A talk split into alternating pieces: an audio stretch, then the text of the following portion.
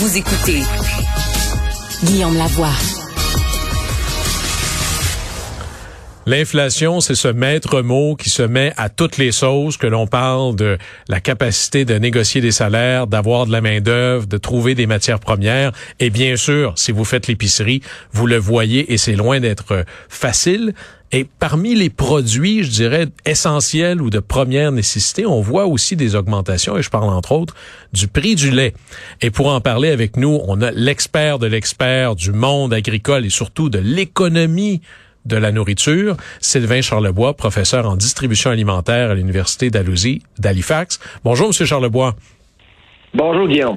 D'abord, très heureux de vous avoir avec nous et permettez-moi, juste avant qu'on commence notre entrevue, je vais vous féliciter parce que moi, qui est un grand amateur de poutine, j'ai lu avec délectation le livre sur l'histoire de la poutine que j'ai trouvé fort intéressant. D'ailleurs, j'en ai fait une lecture dominicale, mais franchement, j'ai beaucoup aimé ça comment dire, vous avez réussi à nous faire découvrir que dans ce plat aux origines on ne peut plus modeste, il y a une histoire incroyablement riche. Alors ça, c'est vraiment intéressant, mais restons justement dans ces ingrédients de base, relativement, supposément, peu coûteux. Le prix du lait dans le système canadien n'est pas exactement soumis au marché.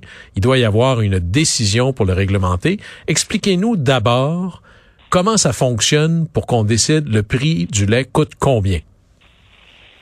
Oui, ben, d'abord, je vous remercie beaucoup pour euh, pour vos euh, compliments par rapport à, Poutine Nation. Euh, merci bien. c'est un livre que je voulais me faire plaisir finalement. Je voulais honorer aussi la région d'où je viens, les cantons de l'Est, Bois-Franc, etc. Alors, c'est certain que c'est un livre qui me tient à cœur. je tiens aussi à vous féliciter pour votre nouvelle émission en passant, Guillaume.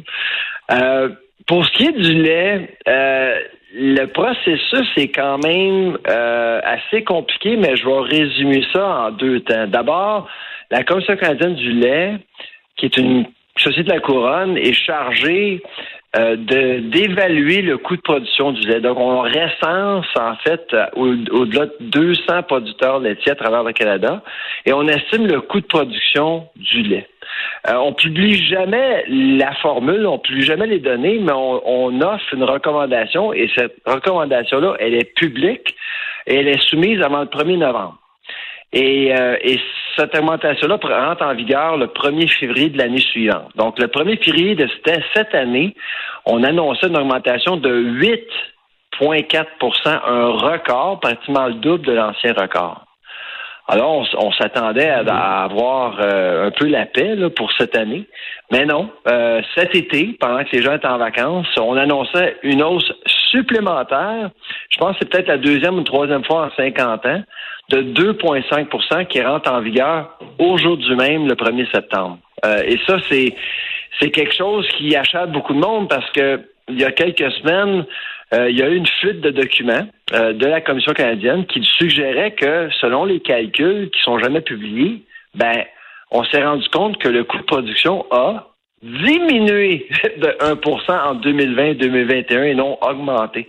Alors, c'est ça que les gens se demandent de sérieuses questions à savoir, bon, qu'est-ce qui se passe à la Commission? Est-ce que la Commission et les producteurs de lait font qu'un. Qu'est-ce qui se passe exactement? Ben justement, Sylvain Charlebois, d'abord, ce que vous nous dites ici, c'est que le prix du lait, contrairement à d'autres prix dans euh, l'alimentation, est déterminé par l'autorité politique. On est vraiment dans un régime d'exception.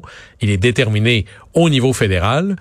Maintenant, je suis assez curieux. Moi, je savais pas que le calcul derrière n'était pas public. Comment est-ce qu'on peut justifier ça? J'imagine que déjà d'autres avant moi D'autres avant nous, les partis d'opposition, surtout ceux qui s'opposent au régime de gestion de l'offre, vont dire mettez vos chiffres sur la table. On peut pas dire je prends en compte l'ensemble des coûts, mais je publie rien. Pourquoi cette espèce de boîte noire ou de régime opaque dans la détermination du prix?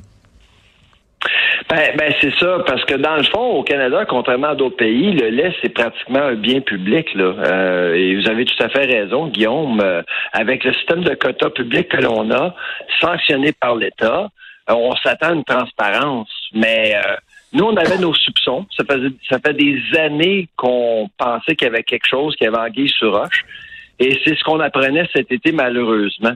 La Commission canadienne du lait est contrôlée, gérée par deux euh, deux personnes, deux commissaires, qui ont un lien aussi à la production laitière. Alors, c'est pour ça qu'il y y a beaucoup de conflits d'intérêts qui, euh, à mon avis, euh, changent un peu la donne par rapport au calcul. Ce qu'on a, a mentionné récemment, après la fuite du document à la commission, c'est qu'on on nous disait que, bon, oui, les coûts de production ont peut-être diminué selon certaines données. Par contre, l'inflation, c'est l'inflation.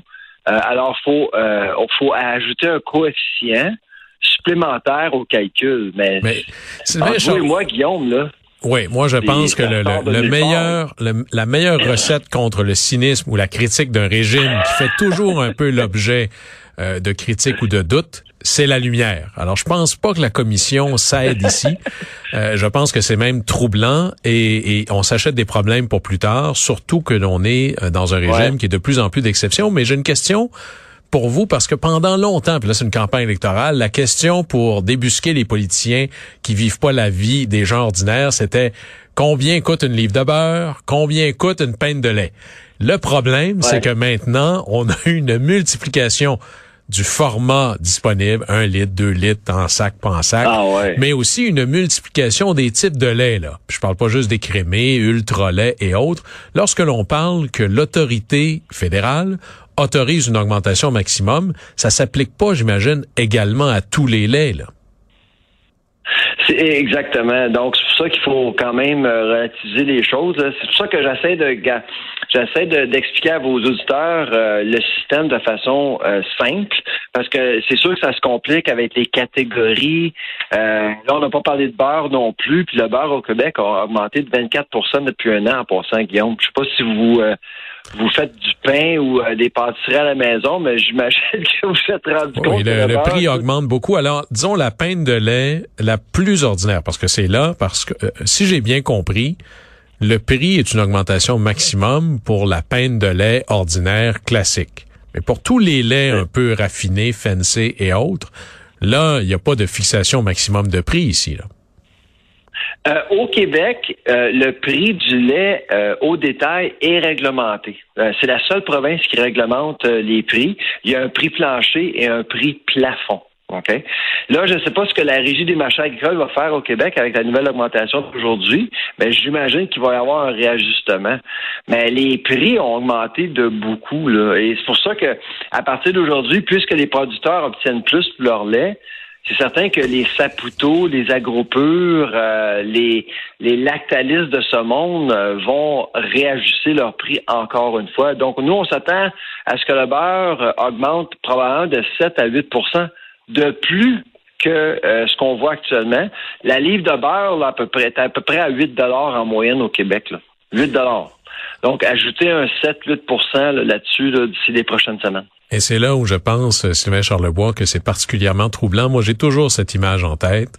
On peut avoir un régime de gestion de l'offre qui fait que les prix sont un peu plus élevés, mais il faut avoir la réflexion collective, surtout pour les familles à beaucoup plus faible revenu. Si ça coûte 3,50 pour 2 litres de lait versus une et quelque chose pour 2 litres de boisson gazeuse, peut-être qu'on n'est pas en train ici de s'aider et ça c'est particulièrement troublant.